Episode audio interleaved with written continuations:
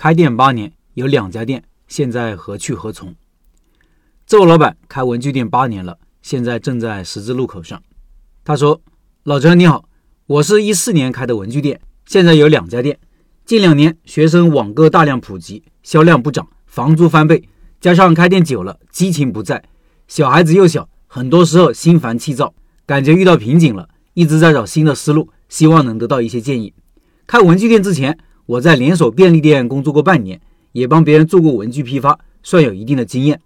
开店位置在家乡湖南的一个小县城，经济相对发达。”第一家店位置比较好，县城最好的高中对面，周围有四个初高中学校，学生加起来一万左右。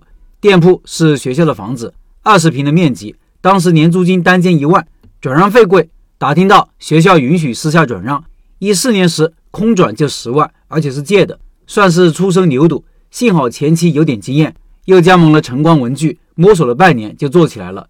现在想想有点大胆，文具店二十平太小，东西摆不开。第二年，隔壁单间转让，转让费涨到了十二万，咬牙凑钱又接了下来。现在看来，虽然这些年费尽心力也赚了一些钱，但也踩了坑。两个门面之间有楼梯，中间是承重墙，不能打通，只能在中间开一个门，视线不好，没有整体感，显得空间还是很小。经营起来事倍功半。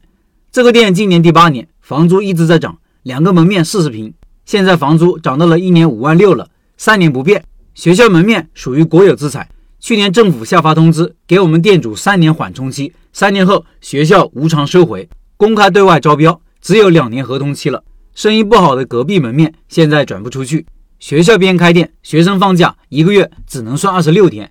这个店虽然在大马路边，放假时社会人流不多，一年只算十个月，每天营业额一千到一千五之间，文具毛利百分之四十左右。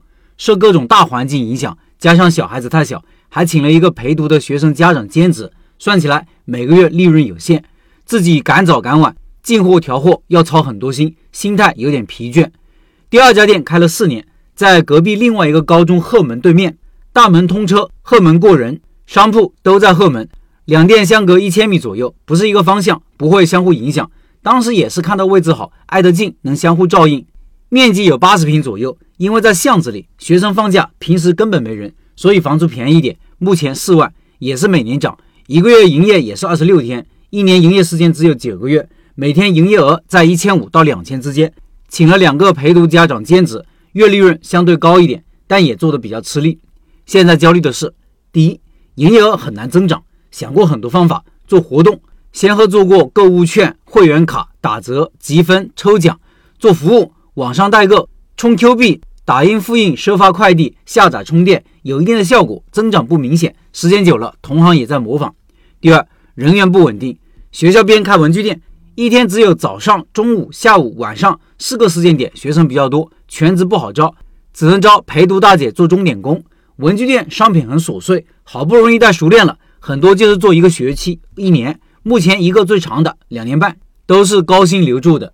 明年他小孩也高考毕业了。自己夫妻两人带两个小孩，一个四岁，一个八岁，有点兼顾不到。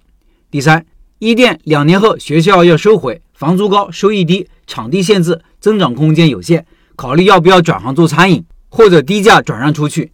二店目前收益好一点，但房租每年增长，营业时间短。近期隔壁超市又加大了文具量，我在考虑是继续做精做细文具相关，还是加项目开拓其他市场。我今年三十二岁不到，趁着还年轻。小孩也上学了，想好好做点事业，希望加入开店笔记大家庭，结识更多志同道合的朋友，接触一些目前适合自身的新项目，让人生有更多的可能。谢谢了。以上是这位老板的分享，读完下来，感觉老板是一个思路很清晰、很有想法的人，没有怨天尤人，只有客观理性。我认为他的两家店已经做得很好了，虽然营业额和利润不是很高，但是不得不承认，再有想法和思路的老板，也会受到时代、个人资源条件。和生意本身的限制，这就是现实无奈的地方吧。老板说的一店想转型做餐饮，我是不建议这么做的。做学生的餐饮，价格上不去，毛利顶多也就百分之五十，虽然比文具高一点，但多出来的这点毛利还养不活一个人工。如果不做了，不如转让给做餐饮的，只有经验丰富的餐饮老司机，这种地方才能赚钱。